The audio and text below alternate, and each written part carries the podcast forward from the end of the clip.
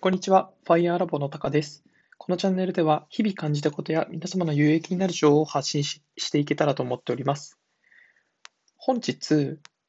お話ししたいことは、引き立て役が重要ということです。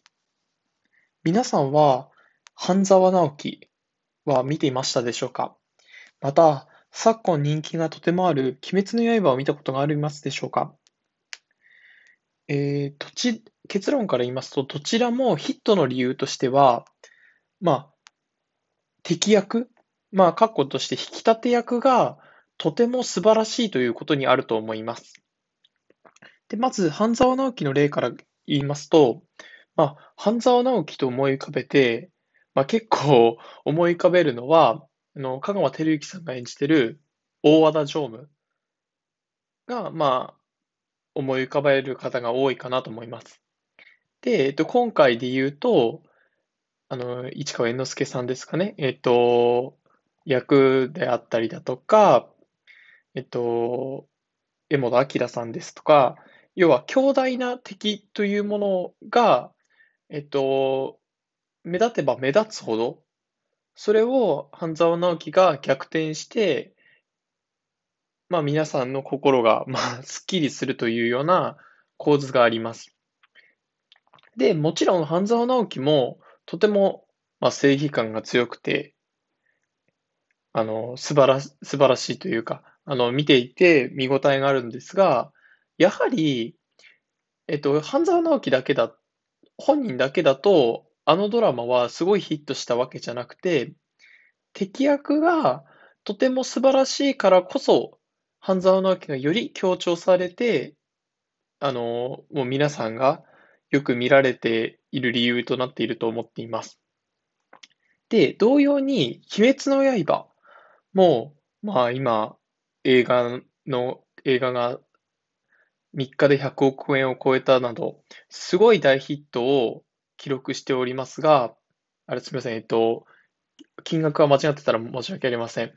えっと、要は、鬼滅の刃って、まあ、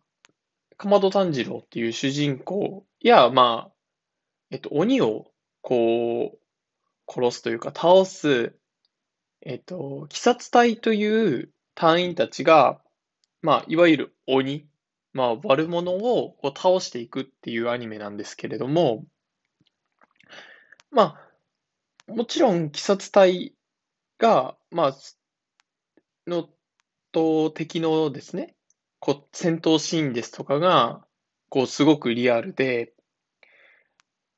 こう、見ていて、こう、鬼殺隊の方を応援したくなるっていう気持ちが、まあ、ヒットの理由でもあると思うと同時に、その向こうですね、その敵役である鬼に対しても、まあ、その鬼独自の固有の強さがあったりですとか、また、あの、大体、鬼殺隊にこう鬼が倒される直直前というか倒された瞬間って、鬼の回想シーンが、まあ、鬼ってもともと実は人間なんですけど、その人間だった頃のこうエピソードっていうのが、こう、走馬灯のように描かれるんですね。で、その際にも、まあ、鬼で、鬼となって、えっと、まあ、悪さをしてきたわけなんですけれども、その鬼になった理由ですとか、まあ、とても辛い過去がある中で今に至るっていうような、まあ、要はこの敵役だけど少しちょっと涙が出てしまうっていうようなことがあります。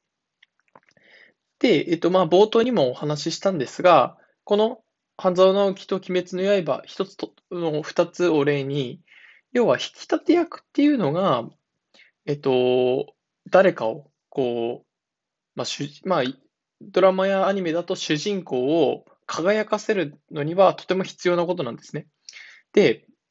これをビジネスに例えると、そうですね、えっと、例えば、こう、あの、会社と会社とか、まあ、例えば会社がニュースになるとかってことは、まあ、あまり大企業じゃないないかもしれませんが、えっと、まあ、メディアとか人の前に出るっていう人は、とてもまあ少ないですと。で、それはある程度こう役職が上だったりですとか、そういった人が出ます。でも、その後ろにいる、その、その要は出る人をこう支えたりですとか、えー、する、要は私たちのような、まあ、サラリーマンですとかがいないと、その方がこう前に出るような成果が、をまあ、一人ではできないわけですから。要はその引き立てる役にこう徹するっていうことも、何かその前に出る方をこうアピールさせるですとか、こう強調させるっていう意味で、とても重要な役割だと思っています。で、えっ、ー、と、今、自分は社会人が1年と半年ぐらいで、まあ、2歩進んでは、あ、3歩進んでは2歩下がるっていうような状態を繰り返しながら、日々過ごしています。で、まあ、どちらかというと、うん、まあ、